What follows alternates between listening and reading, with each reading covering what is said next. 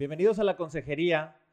¿Cuántas veces no nos pasa en nuestro matrimonio que enfrentamos una situación y la vamos acumulando, una situación de conflicto, otra situación de conflicto, y no decimos nada, no lo guardamos o decimos y no llegamos a un arreglo, y resulta que pasa el tiempo y nada más vamos acumulando cosas que estamos cargando que no son positivas. Eso te puede pasar inclusive de recién casado, te puede pasar cuando tienes 5, 10, 15, 20 años de matrimonios. Todo, todos podemos enfrentar este tipo de situaciones de conflicto que nos van a hacer muy pesado el matrimonio y no se trata de estar así. Hoy en la consejería vamos a hablar de este tema. Invitamos a una persona que es experto en este tema. Te invitamos a que nos escuches. Bienvenidos a la consejería.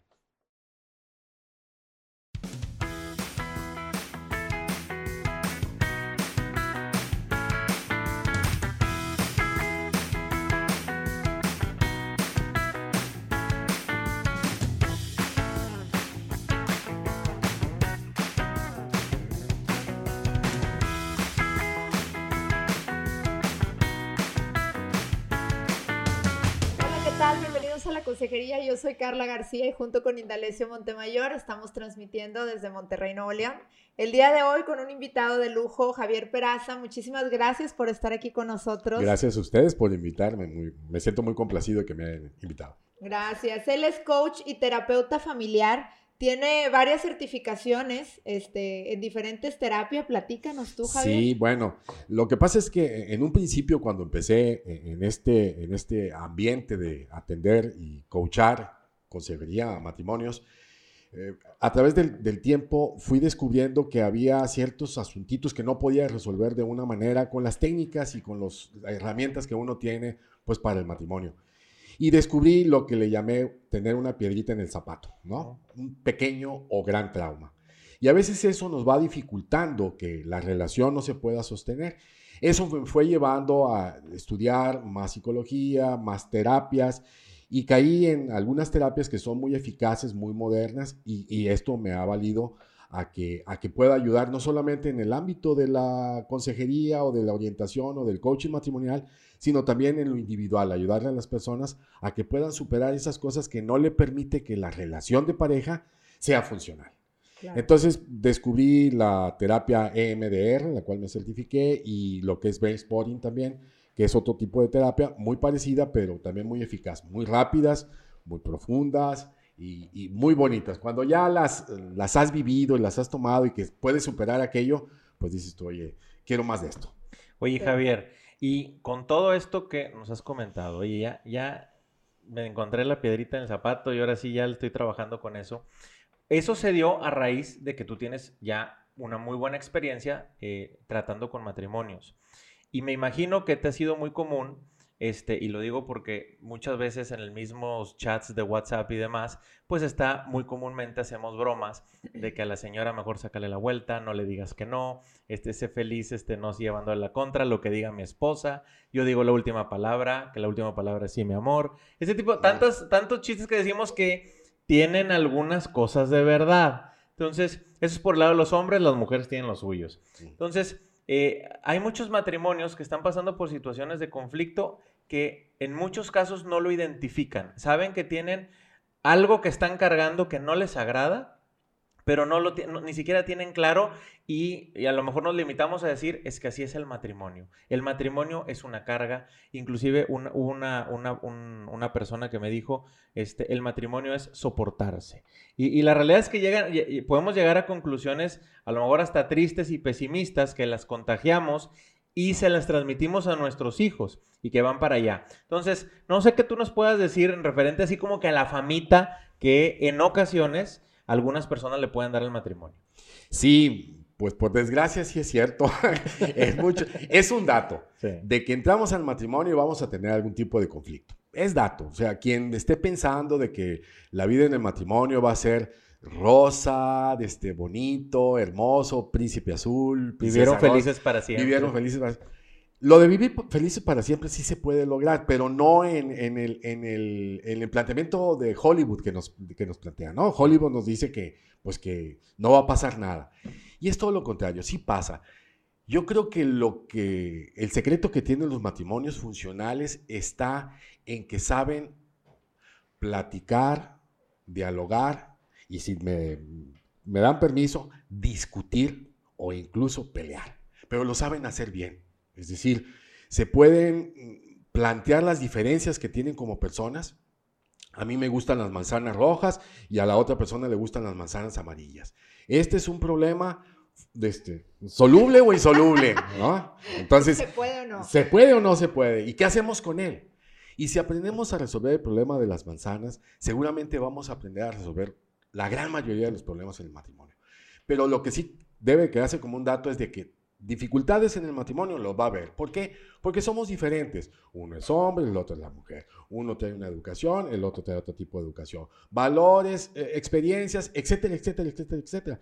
Y cuando tenemos que vivir juntos y convivir y vivir y escribir una cobiografía, pues eh, se marcan las diferencias. Entonces va, va, va a saltar ahí, ¿no?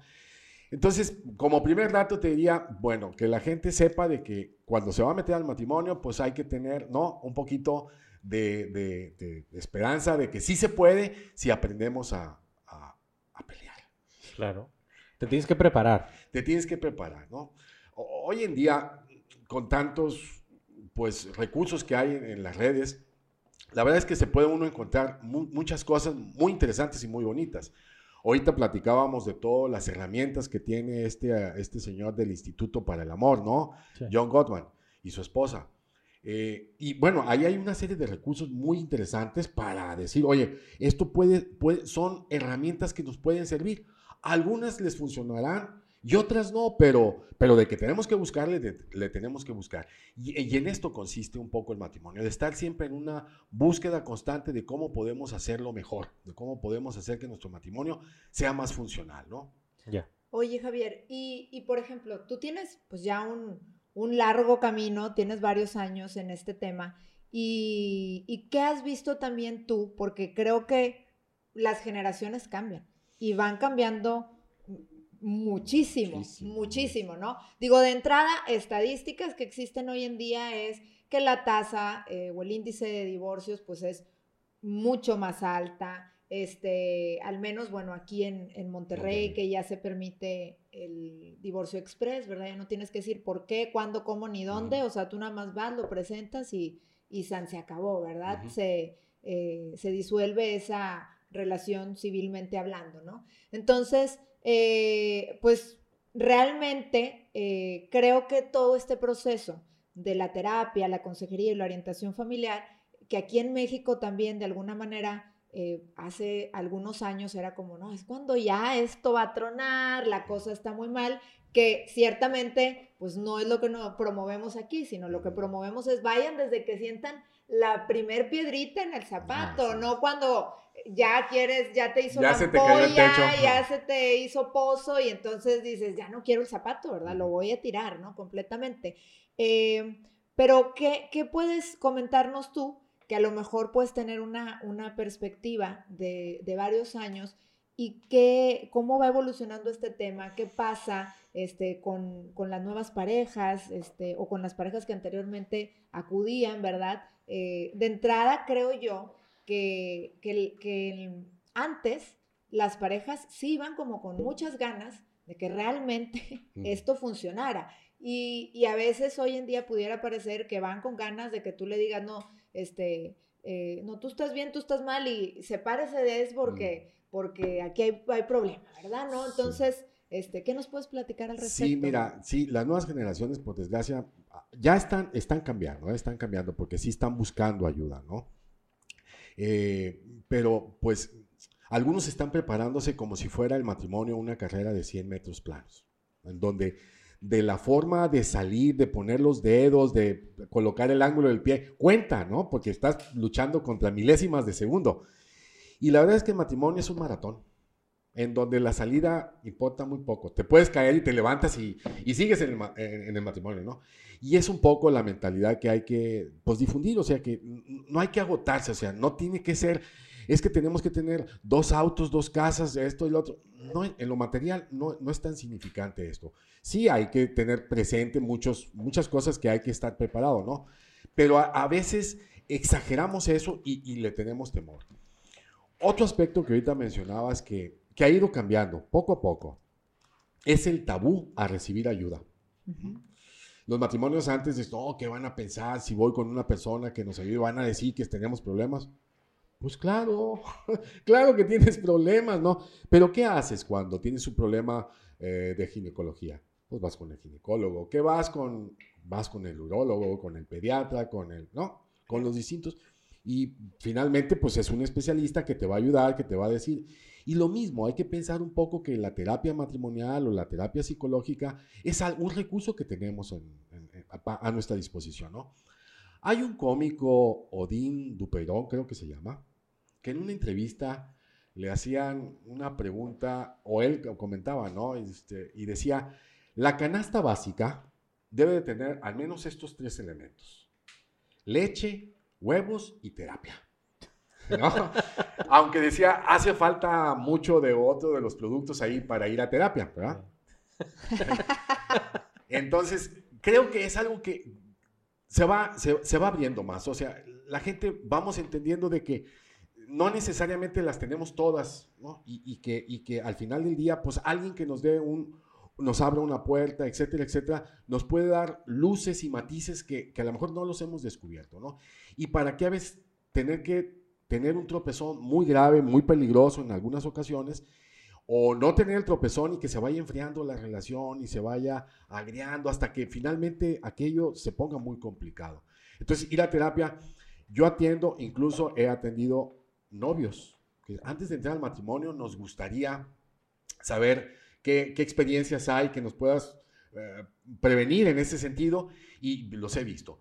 He tenido matrimonios que sin tener un problema así como tú lo dices, ya la piedrita se nota, van y dicen, oye, hemos visto el vecino, el pariente, etcétera, etcétera, y nos queremos curar un poco en salud. Me parecen matrimonios muy prudentes, es decir, antes de que nos sorprenda la viga que se nos cayó de la casa, pues vayamos a ver, ¿no? A ver cómo está nuestra estructura. Esto que me comentabas ahorita, que tienes en tu página o en su página de Evalúate, ¿cómo? Del check-up. Del check-up, ¿no?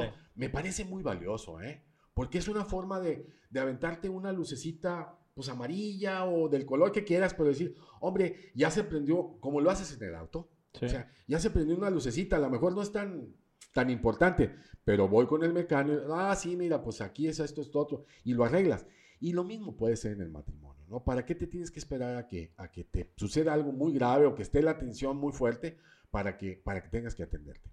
Claro. ¿Cuáles, ¿Cuáles son las cosas o, o cuáles, en tu experiencia me imagino que hay 30.520 eh, situaciones de conflicto que puede haber, pero ¿cuáles consideras tú que pueden ser así como que algunos focos que valdría la pena que, que eh, la persona que nos está escuchando, que, que está casada, o que conoce de matrimonios, que dices, oye, este, ¿qué cosas hay que atender o que normalmente pueden causar ese choque o conflicto dentro de la relación que vale la pena como que ponerle atención? Claro. No creas que son tantas las causas, ¿eh? No, son tantas. Este, Aquilino Polaino tiene un libro que dice que hay solo, que hay, no me acuerdo si dice 11 o 18 ámbitos donde, donde ves que la relación del matrimonio está en crisis, que no son las causas, pero que sí ahí lo ves, o sea, cuando hay escasez o abundancia de dinero.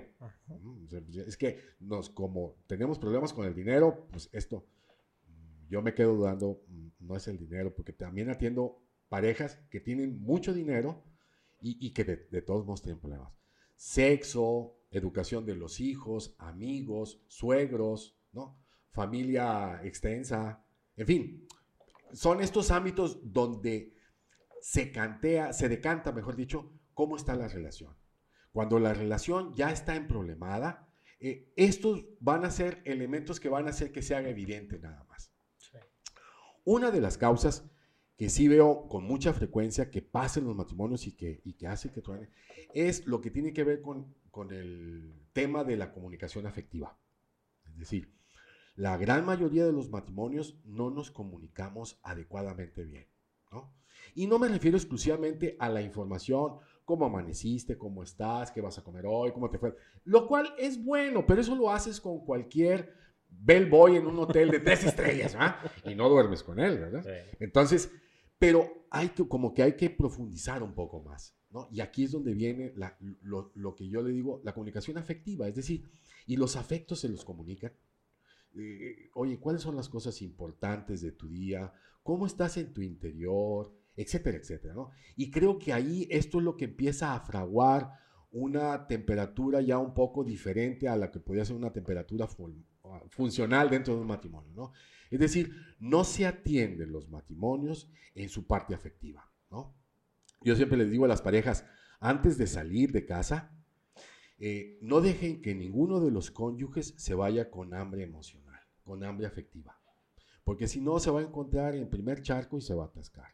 Si se explica, ¿verdad? Claro. Es decir, hombre, eh, dale a ella o dale a él los elementos que necesita para que afectivamente se sienta bien.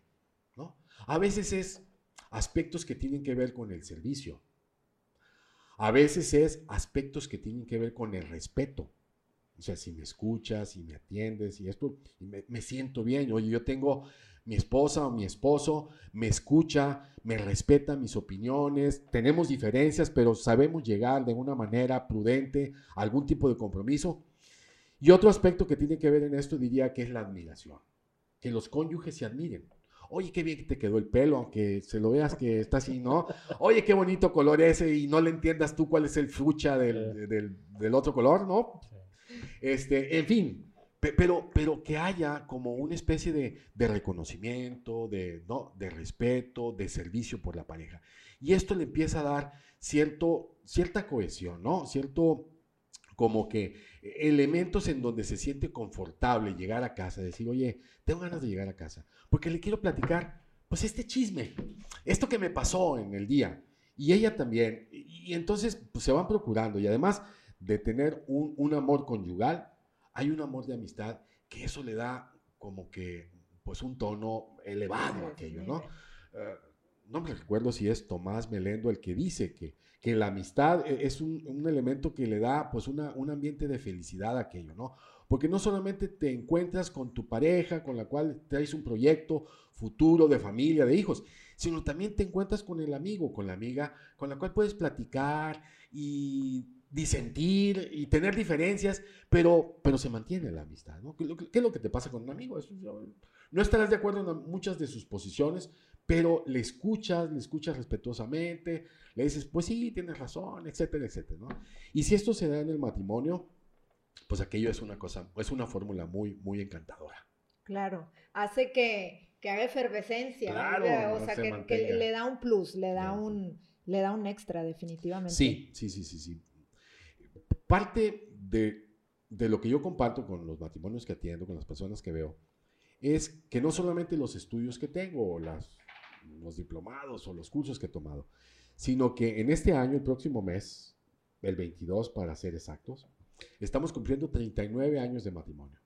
Entonces, no hablo de, libro, hablo de que yo también he pasado pues, por las mismas experiencias, ¿verdad? Por las mismas dificultades, por los mismos tropiezos, y me hace entender con claridad meridiana cuando es que lo quiero matar.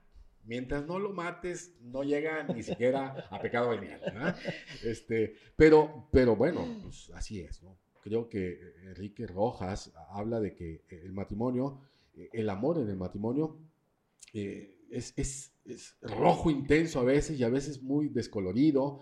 Es cíclico, pues tiene sus, sus cumbres y tiene sus valles, ¿no? Y hay que saber aprovechar los momentos en donde están felices la pareja, donde se están escuchando y pasar muy rapidito por aquellos valles donde hay desierto, sequedad, este, o frío o, incomodidades, ¿no? Rapidito, vamos a resolverlo porque esto no está padre, ¿no?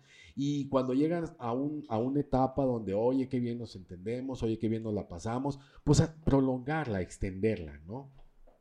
No, y, también tomando en cuenta que obviamente cuando hablamos de todo esto, pues hay etapas por las que pasamos como, como matrimonio, ¿verdad? Que a veces eh, no identificamos que estamos, y que para unos matrimonios puede ser más retador, retador el inicio y adaptarte uno al otro, para otros puede ser más retador cuando empiezas a tener hijos y acoplarte y, y ver que pensamos diferente y como que no, no, no este, cómo nos acomodamos en los roles, también como que la estira y afloja, y, y, que, y que ellos también, ¿verdad? Vayan viendo que dices, oye, pues sí, también hay etapas muy propias que a veces generan estas, estas crisis, ¿verdad? este, Y que esta eh, banca emocional de la que tú hablas, ¿verdad? Que, que, siempre esté en suma, ¿verdad? Porque si no, le bajas y queda en menos quién sabe cuánto. entonces no tienes por qué pagar cheques. Eh, exactamente, te, te vas estancando mucho más.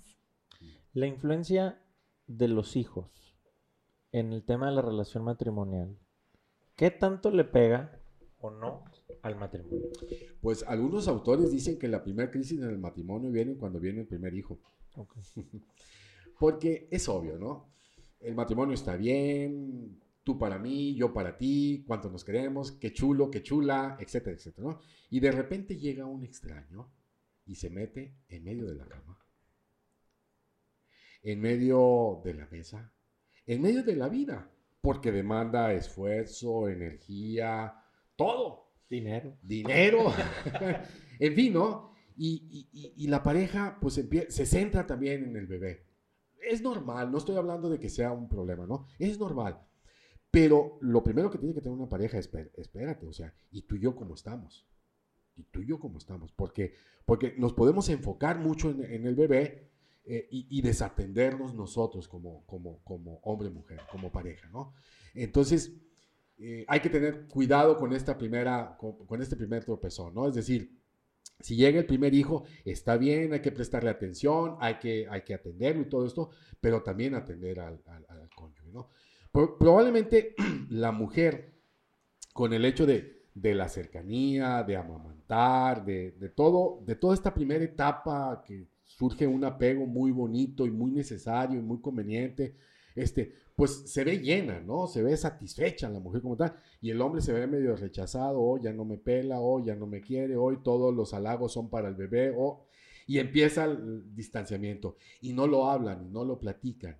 Y, también, si la mujer no sufrió alguna depresión posparto o, o, alguna otra complicación que a veces se da de variaciones hormonales ahí medias, ¿no?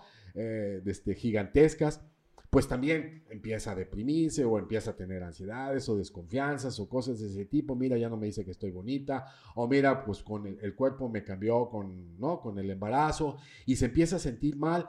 Y estas cosas, si no se van atendiendo, si no se van platicando con cariño, con amor, pues puede ser motivo de, de que más adelante aparezca, ¿no? Aparezca ya como una situación crítica, ¿no?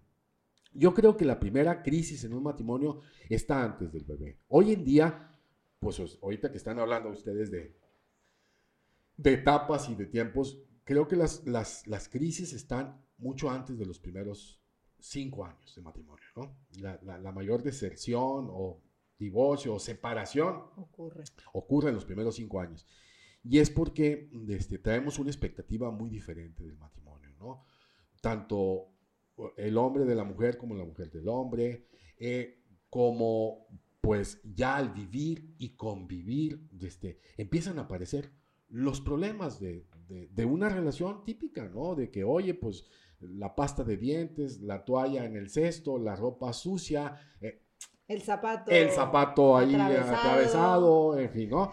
Y uno, uno puede tener un poquito más de perfeccionismo y otro más de control y, y empieza.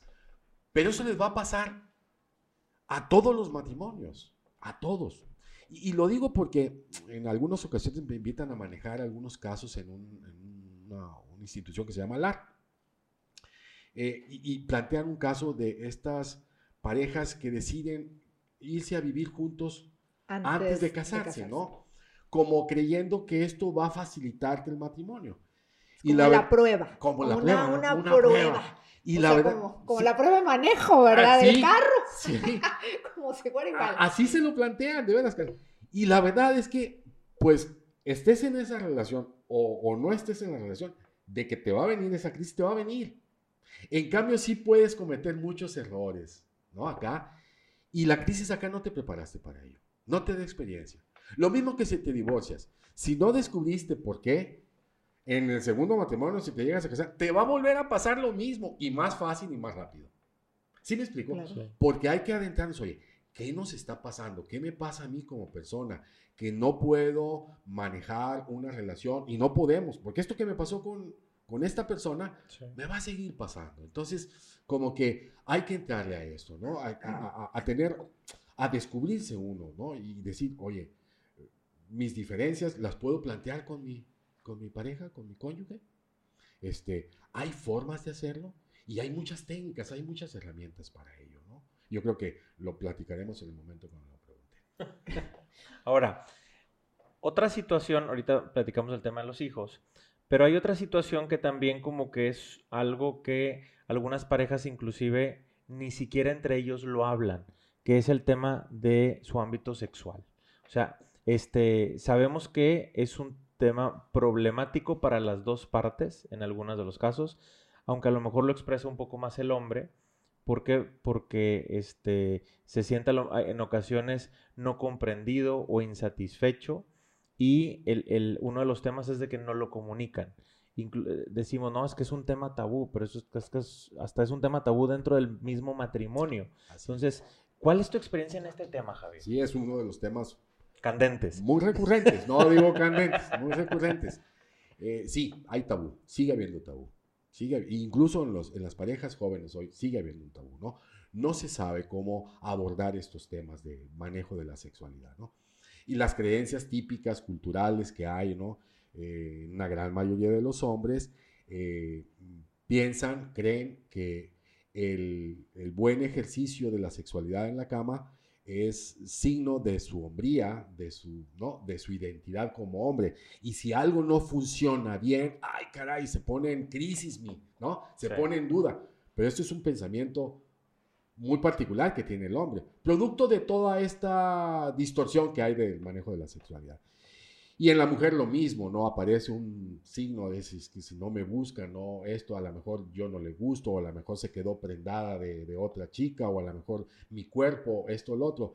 Y, em, y empiezan a haber cosas que no se platican. Yo lo que les digo es que hay que platicarlo, hay que platicarlo abiertamente. Claro, sin vulgaridad, sin ser corriente, pero abiertamente, esto me gusta, esto no me gusta, esto mira, no sé, etcétera, etcétera, porque es necesario. No es no es la parte central de la funcionalidad de un matrimonio, ¿eh? Pero sí, pero es un, es, un, es un punto muy importante.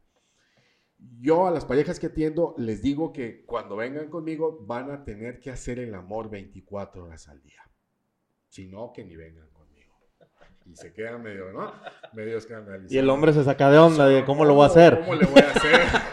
¿Y en qué momento trabajo? trabajo, ¿no? Eh, sí, lo que pasa es de que hay una distorsión de la palabra ustedes lo saben, ¿no? Entonces, es construir el amor. Y desde que te levantas, te levantas, oye, qué guapo, qué guapa, qué chula, en fin, empiezan a, construir ladrillos de amor, ¿no?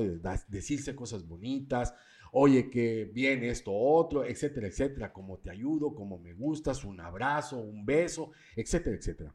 Si durante todo el día estás manteniendo esto de hacer el amor, y al final del día, bueno, alguna hora, no tiene por qué ser al final del día, en, alguna hora termina en la cama y termina, ¿por qué no decirlo?, con un orgasmo bien, bien, pues qué padre. Pero yo te digo, si, si han estado haciendo el amor durante todo el día y no termina en la cama, la satisfacción de ambas personas va a ser, va a ser de felicidad, va a ser de éxtasis, van a estar muy contentos porque las necesidades que yo tengo afectivas las tengo satisfechas, o sea, no ando hambriento y que me lleno con cualquier galletita con atún. Se explica, ¿no? este ejemplo me lo platicó una vez una pareja, me dijo, es que me tienen a base de galletitas con atún. De, animalitos. De animalitos, galletitas de animalitos. Y entonces le digo, no, pues tienes que aprender, ¿no? A comer comidas de cinco tiempos, con toda la cuchillería, con todas las copas, con todos los vasos. Porque si te vas acostumbrando a las galletitas con atún, se va haciendo raquítico el amor, se va, ¿no? Se va debilitando. En cambio, aprender, hombre, porque no, preview, esto, lo otro, qué guapa, eh, en fin, el romance, la coquetería, e, etcétera, etcétera. Todos estos son elementos que coadyuvan aquello y hay que, y hay que hacerlo, pero hay que platicarlo. Y aquello, y aquello se vuelve pues algo mucho, mucho más llenador que pues que una galletita con atún. Como dices tú, eh, puede ser que estamos muy cargados de creencias falsas que llegamos inclusive al matrimonio con eso, inclusive tenemos información no, no buena o no correcta, inclusive de, pornografía, que nos, nos, distorsiona un poquito la realidad y tenemos una expectativa falsa, al menos hablando del lado del hombre, de lo que debe hacer mi esposa. Y, y, el, y el problema es de que, sí, el tema de que la vas a cosificar y lo que tú quieras, pero no, no le das su lugar y eh, nunca vas a estar satisfecho contigo mismo porque tu expectativa está totalmente, no digo que alta, digo, está en otro lugar, no dentro del matrimonio y, este, y ni siquiera lo dialoga. Ni siquiera lo dialoga y es una infelicidad constante, me imagino. Fuera de la realidad, así es. Qué bueno que tocas este tema, porque este sí es un problema serio en, la, gran mayoría de los matrimonios, el tema de la pornografía. ¿eh? incluso los jóvenes ahorita están más, más pero entrando en el matrimonio crea unas expectativas falsas. Lo que ven ahí es fantasía, es irrealidad. Eh, y luego, pues se sienten frustrados ambas, porque dices, oye, pues esto no, no, no estamos... No pasa, no, pasa, no, sucede. Pues no, no va a pasar nunca. O sea, esto, eso es irreal. Entonces, distorsiona. Además de todas las consecuencias psicológicas que te, que te va dañando, ¿no? Te va crucificando y te va haciendo una serie de cosas, daños, que ese es tema para dos o tres programas de estos. ¿eh? Exactamente. Sí, pero, pero caer en cuenta que la pornografía en realidad, pues es una actuación. Así es. Pues es algo actuado, es algo montado, es algo editado. Editado. Totalmente, ¿verdad? O sea, tú ves imágenes que fueron cortadas, cortadas, cortadas, pegadas, y, y, tú ves una secuencia este, ya terminada, pero, pero, realmente no es algo que, que, ocurre en la realidad. Y tristemente luego hay parejas jóvenes, Indalecio y yo, que, apoyamos también en Focus, que es una preparación para parejas eh, al matrimonio.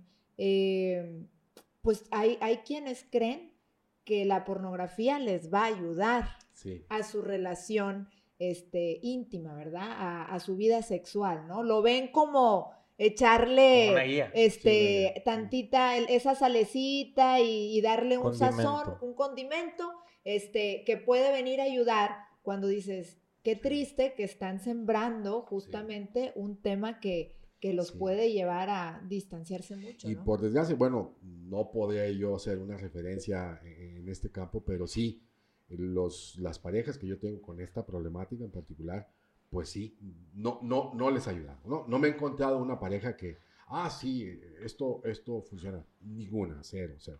No lo quiero decir que yo tengo la verdad, pero mi, mi referencia veo 30 parejas por semana, pues creo durante 20 años me da una calidad. una buena muestra. Una buena muestra, Muy, representativa de lo que puede estar pasando en el interior, ¿no? Eh, en cuestión de estos temas. Entonces, la desaconsejo, no la recomiendo y muy por el contrario, sé que les va afectando. A la larga afecta, ¿no? Porque es adictiva. Y empiezan viendo bikinis y terminan viendo tonterías que...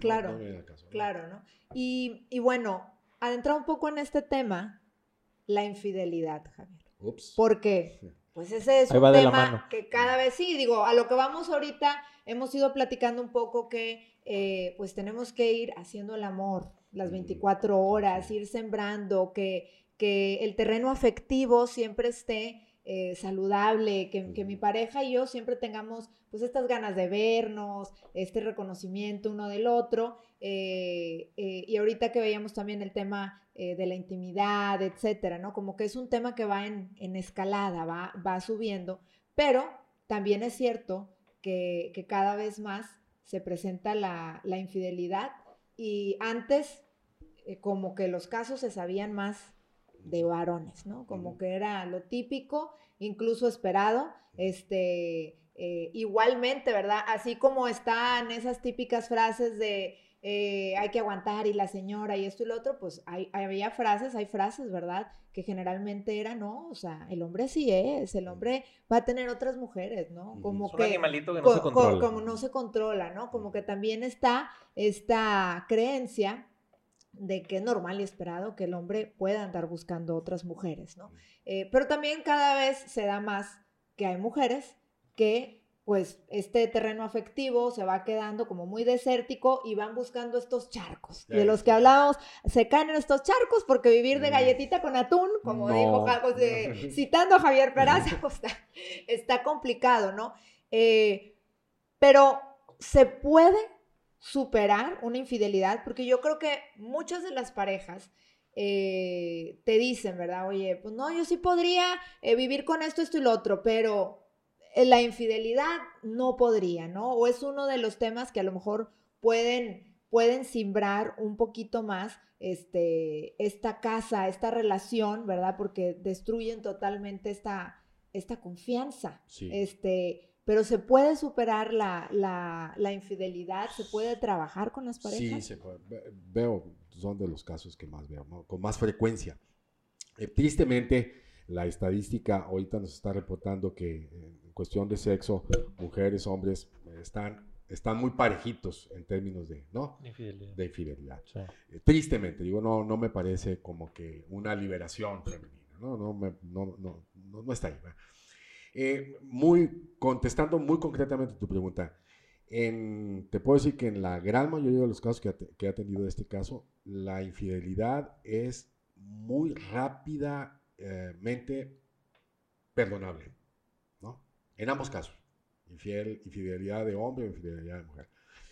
El siguiente paso es el, es el, que es un poco más complicado, más escabroso, más, más difícil, que es recuperar la confianza, ¿no? Eh, y esto cuesta un poco más trabajo porque la confianza la rompe el infiel y es el que tiene que hacer que recuperar la confianza. Y para recuperarla, pues tiene que volver otra vez a tomar esos signos de congruencia, de autenticidad, en donde lo que dice, lo que piensa, lo que siente y lo que actúa sea lo mismo, ¿no? Porque te prometo que ya no lo voy a hacer y que no sé, todas estas cositas, te bajo la luna y todas estas cosas. Yo inmediatamente le digo, no, no bajes la luna, o sea, mejor dedícate a las cosas pequeñas, ¿no? E, en el fondo lo que he venido descubriendo es que la infidelidad tiene unas bases un poco más, más, más profundas, más psicológicas. O sea, una persona que se desdobla para tener una segunda vida, es decir, este, llevar una segunda vida ya es un poco complicado ya, ya algo aquí no me está funcionando bien, en donde por un plato de lentejas tengo, pongo en riesgo el, reino, ¿no? Por, por, por un, no, una, una cosa pasajera, no me di cuenta, desde ese tipo de cosas. La infidelidad hay que trabajarla desde el pensamiento. ¿Dónde está tu pensamiento en ese sentido, en, cuestiones de amor, ¿no? Y alguna tesis que se plantean en el mundo ya de la psicología, en el mundo de las piedritas en el zapato, es los tipos de apego que tienen las personas. ¿no? El apego dentro de psicología es, es, un término que se usa para describir cómo es la forma de vincularse, ¿no? cómo se vincula una persona con otra persona. Y este apego se desarrolla en las primeras etapas de la vida, en relación con mamá, con papá. Y hay apego seguro, inseguro, evitativo. Y, cuando es un apego seguro, eh, eh, es menos probable que haya una infidelidad. Pero cuando haya un apego evitativo, un apego, cualquier variación de apego inseguro, típicamente nos vamos a encontrar la posibilidad de que, de suceda una infidelidad. Como un dato, no lo puedo sostener ahorita con, ¿no? Habría que desarrollar más el, tema para, para poder decir. Pero no quiero con ello decir, pues es que yo traigo un apego inseguro, por eso ando cometiendo. No, no, quiero dar la facilidad a eso, porque digo, uno tiene que ser responsable. no es excusa. No es excusa, no, es excusa, ¿no? Pero sí hay que plantearse un poco más de, más, más en serio, más formal este tipo de cosas. La cultura que hay ahorita es, es proclive a que este tipo de cosas se faciliten, porque esto que tú decías, no, pues si es hombre, seguro no, no, no, hay, no hay un hombre que no. Espérate, les digo yo, espérate si hay. Si todos son iguales. Y es que todos somos iguales. Tampoco, le digo, no, no, no, no vamos por ahí, ¿no?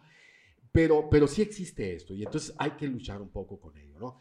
En la cultura de los hombres se va dando mucho, ¿no? Que van a tomarse una cerveza o y, y, y facilitan una serie de, pues de costumbres o de malos hábitos que se tienen respecto a ello y que se van empujando y finalmente cuando caen en aquello, pues este, ¿no? están sorprendidos. Es que yo no pensaba, yo no quería, no era mi intención. No, pues, pues ya lo cometiste, ¿verdad? Ya, ya. En fin, habría que trabajar más en esto. Pero contestando a tu pregunta, sí es posible y es más rápido de lo que el común denominador piensa, Pensaría. ¿no? Pensaría. Es decir, sí se puede Porque en el fondo, el anclaje, cuando trae una buena base, este, decir, bueno, pues es humana, es humano, se puede equivocar, ¿no? Pero de ahí eh, vamos a, vamos a poner, ¿no? Vamos a ponerle solución a esto. ¿Qué nos pasó, ¿no? ¿Qué descuidamos, qué desatendimos? Y hay una serie de cosas que se pueden, pues, blindar para que no pueda, no vuelva a suceder, ¿no? Me encuentro con soluciones que los mismos matrimonios van planteando cuando han pasado por una etapa de este tipo.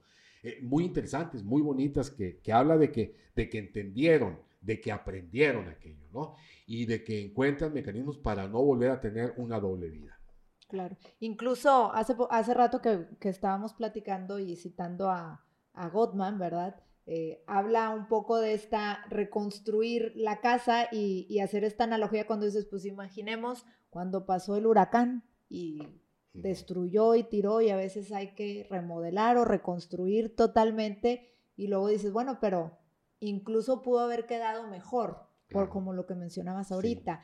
Les, les da una eh, oportunidad de realmente conocerse, eh, indagar un poco más del otro, conectarse un poco más, decir, realmente, ¿qué no, como dices, qué nos pasó? ¿Por qué llegamos hasta esa, eh, orillarnos hasta esa situación de, de dañarnos, ¿no? Así, y, y, poder empezar a decir, decir, bueno, se limpia la casa, se empieza a quitar todo, todos los, lo, lo, caído, todo lo caído, este, y pues podemos encontrar incluso materiales más nuevos, mejores, este, claro. y, y, y, y, volver a, a reconstruir esa, esa, casa, esa confianza, esa relación que, que, que, puede quedar bastante bien, ¿no? Claro. O, ahorita hemos estado hablando en términos de aspectos como técnicos, ¿no? Así, uh -huh, uh -huh. ¿no?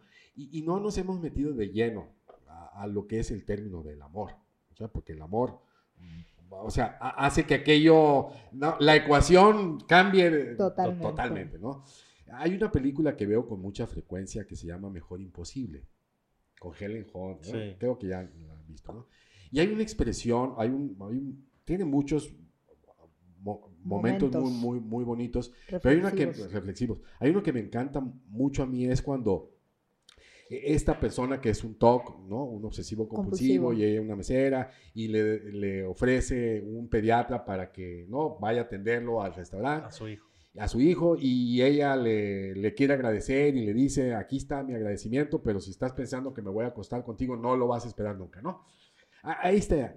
La invita a salir a, un, a ayudarle a un vecino que tiene ahí y después de una serie de cosas le invita a comer este, langostas y no lo dejan entrar, va a tener que comprar un saco, va y lo compra y le hace un comentario muy pesado. Le dice, ¿cómo? No puede ser posible que a mí me hayan tenido que hacer que compre un saco y a ti te dejaron entrar con ese vestido. Para que se lo digas a una mujer no, no, no, no, no, ir con tanque blindado. Sí. Y la mujer se levanta y, en fin, la convence de nuevo, siéntate, me equivoqué, etc. Y ella le dice, dime una cosa bonita. Lo necesito. Ahorita con lo que acabas de hacer, necesito que me digas una cosa bonita.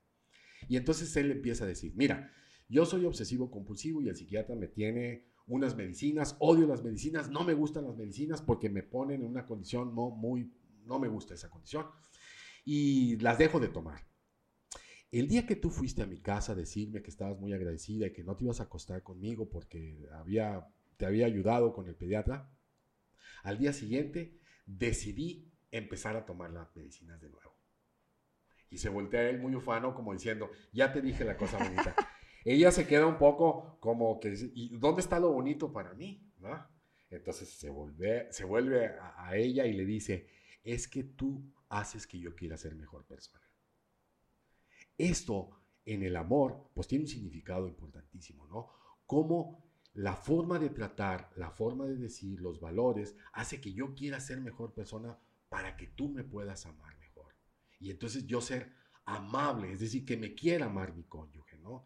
Es quiero ser mejor persona y quiero que tú también seas mejor persona. Y esto, si nos enfocamos esto en el matrimonio, pues es algo que no nos, no nos lo vamos a acabar, ¿verdad? Es decir, yo quiero ser mejor persona y, y, quiero que mi cónyuge sea mejor persona y entonces en esto sí apostamos nuestros cheques de amor, ¿verdad? No solamente las cosas. Y las dificultades, que las va a ver, las va a ver, pero, pero la ecuación tiene otra dimensión, ¿no? Le da otro sentido allá al, al, al juego del amor, si le queremos decir así, ¿no? Sí, definitivamente, o sea, le, le, le, le mueve ahí la, toda la ecuación, ¿no? ¿Qué sí funciona, Javier? ¿Qué sí funciona? ¿Qué, qué, qué recomendaciones le puedes dar a la gente que nos está escuchando ahorita? Oye, pues a lo mejor ya detecté algunas y a lo mejor dices, bueno, a lo mejor como que ya me estoy animando a, a acudir a alguna ayuda con algún profesional para trabajar en mi relación. Pero mientras, ¿qué sí puedo hacer? ¿Qué recomendaciones les podrías hacer? Pues pondría, a- además de las que dije de, de tener diálogos, comunicación, en donde la palabra respeto, ¿no? Que da, Permanente. sí, Sí. Es decir, te escucho, respeto tus ideas, tu forma de decirlas, etcétera, etcétera. E- Esto es una, una cosa que, que permite que el diálogo se mantenga, ¿no? La admiración, eh, el servicio, etcétera, etcétera. Hay cosas que, que calan más hondo y que no hay que dejarlas que pasen, ¿no? Por ejemplo, dejar problemas empantanados ahí. El tiempo los va a resolver. El tiempo no resuelve nada, ¿no? Entre más rápido le entren a una diferencia, a alguna complicación, a alguna dificultad, a algún error, eh, es mejor, ¿no? Y para eso hay técnica también.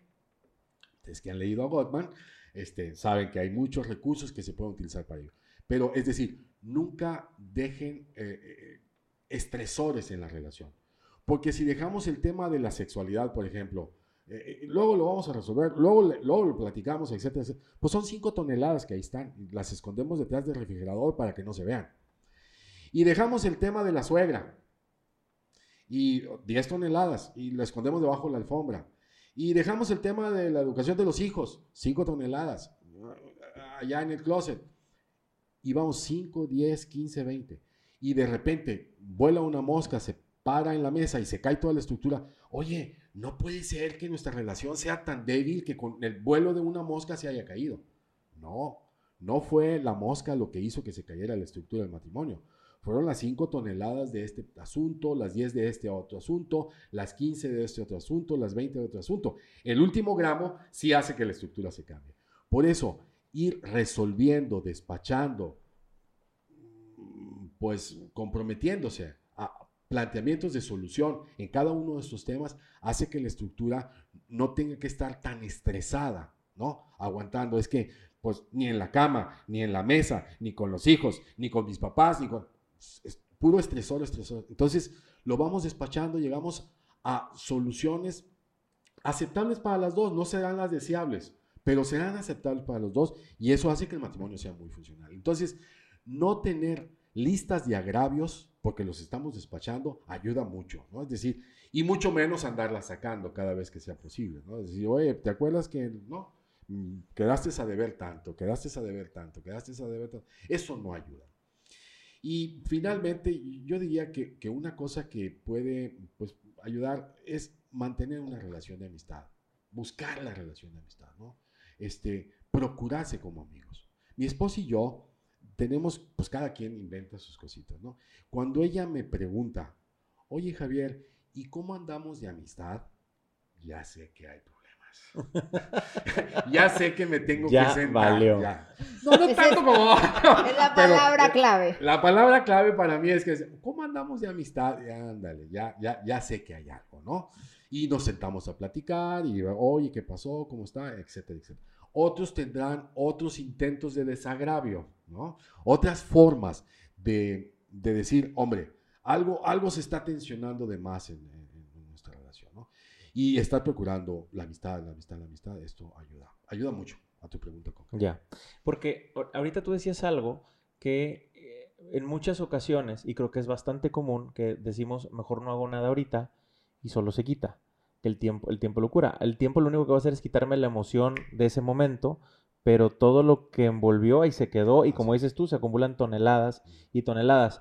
Lo que a veces no estamos dándonos cuenta es de que cuando se vuelve a presentar una situación, lo único que va a hacer es que en lugar de que sean cinco, luego son seis Así y luego es. se convierten en siete y en ocho y en ocasiones se pueden convertir inclusive en violencia Así es. en algún punto. Entonces, situaciones de violencia, en este caso, ¿tú qué recomendarías para, la, para los que nos están escuchando? Tregua. Sí. Hay muchos tipos de violencia, ¿no? La, la menos común es la física. De las violencias que hay más común son la verbal, la emocional, la psicológica, la económica, la sexual, incluso la violencia pasiva, ¿no? Muéveme a ver si puedo, ¿no? Ay, se me olvidó eh, planchar, o ay, no te traje para la comida, para la despensa. Violencia pasiva. Bien, ante la violencia tregua. Tregua, es decir, como lo hacen los países que están en guerra. El 25 de diciembre que dicen, oye, paz, vamos, vamos a sacar, ¿no? Los escombros que traemos y los muertitos para acá y los enfermitos y los heridos y ni una bala ni una bomba. Este, incluso, hombre, ¿te puedo ayudar? Y se ayuda, ¿no? Si se puede hacer en naciones que están así Claro. en conflicto, no entiendo por qué no lo pudieran hacer dos personas, ¿no? Decir, oye, vamos a guardar un poco de tregua, sacamos la banderita y mientras, mientras arreglamos, mientras componemos, mientras nos entendemos, cero ofensas, cero esto, cero lo otro, etcétera, etcétera, ¿no? Cada tipo de matrimonio tendrá sus que nos, ¿no? Eh, entonces, en, en ese tiempo tampoco decir, ay, uff, ya la libré. No, es tiempo de trabajo, es probablemente tiempo de mayor trabajo, en donde puedes ir a terapia, es donde puedes ir con tu orientador, con tu coach, con tu terapeuta, a que les ayude a hacer esto, ¿no? En ese tiempo de, de, de tregua. Sí. No dejarla pasar. No, no, no, nunca, nunca. Es que, es que eh, a, a mi mamá le pasaba lo mismo con mi papá y pues yo sé que eso es normal, No, va a decir alguna mujer. No, pues ya no. No, nunca ha sido normal, ¿no? No. Pero, pero no, no dejen pasar. La violencia no debe, de, no debe de estar en el lenguaje, ni en las acciones, ni en los pensamientos, en nada, en una relación matrimonial. Es peligrosísima, eh, deteriora el amor de una manera muy, muy ácida. Eh, no, no, no, no la recomiendo. Sí, lo primero que pregunto en las preguntas básicas ¿eh? es violencia y cuando la mencionan o cu- sospecho, inmediatamente los pongo en guardia. Es cero violencia. Ahorita vamos a entrar a un impasse donde no necesitamos un poquito de, tranquilidad para poder trabajar en este sentido. Muy bien. Ahora, eh, va a haber gente que está escuchándonos y que dice, oye, ¿sabes qué? Sí creo que ya es momento en que yo inicie un proceso en alguna terapia, un proceso de coaching o de consejería. Este, pero le digo a mi esposo, o al revés, le digo a mi esposa, y ellos no están de acuerdo en hacerlo. Una- uno de los cónyuges No, no está tiene de la acuerdo en intención, empezar. pero otro no. ¿Qué recomendarías? Híjole, la- el día que yo lo sepa, me dan el premio Nobel. sí, este, y me hago multimillonario. Eh, sí, es, es complicado, porque lo que se requiere en cualquier proceso terapéutico, de consejería, es la voluntad. Sin voluntad es muy difícil, ¿no? Yo puedo ir y, y no, y, y no trabajar en ese sentido, pero sí se requiere la voluntad. Eh, ¿Recomendarías tú que empiece esa persona solo? En algunas ocasiones sí lo recomiendo, en Sí. algunas ocasiones sí lo recomiendo, porque le digo, pues bueno, Un proceso individual. proceso y- individual, compón tus cosas y a lo mejor esto, que es muy factible, esto hará ver, ah, caray, está, ¿Qué está viendo qué está pasando? pasando, Está qué está cambios. sucediendo, de qué agua está bebiendo, ¿no? y, y les ayuda, ¿no? En otros son, son recursos de, de- de decir, pues, vamos a pararnos, o sea, vamos a, vamos a pararnos y, y vamos, yo no digo a marcar ultimátum, no, no creo tanto en los ultimátum, ¿no? Como, como estrategia, ¿no? Es- se llama entrenamiento, galletita, periodicazo, pues no, no va a Claro. funcionar. Pero sí como evocar, decir, no, Va- vamos, tenemos que hacer algo, ¿no? Y, y- y no hay otra puerta más que esta, más que, más que recibir ayuda, ¿no? Este, es complicado, es Sí. complicado. No hay una, una receta única para todos. Hay personas que se ponen muy fuertes y dicen, mira, no hay otra más que por esta puerta. Y lo logran, ¿eh? Lo Sí. logran. Hay otras que pues doran la píldora, estoy yendo a terapia y mi terapeuta me pide que, que tengas que ir tú para que para entender un poquito la problemática que yo traigo. Les ayuda, pero no son las, las. Las mejores es que al final diga, quiero, quiero entrar en un proceso que nos ayude a recuperar lo que hemos perdido en la relación, ¿verdad? Muy bien.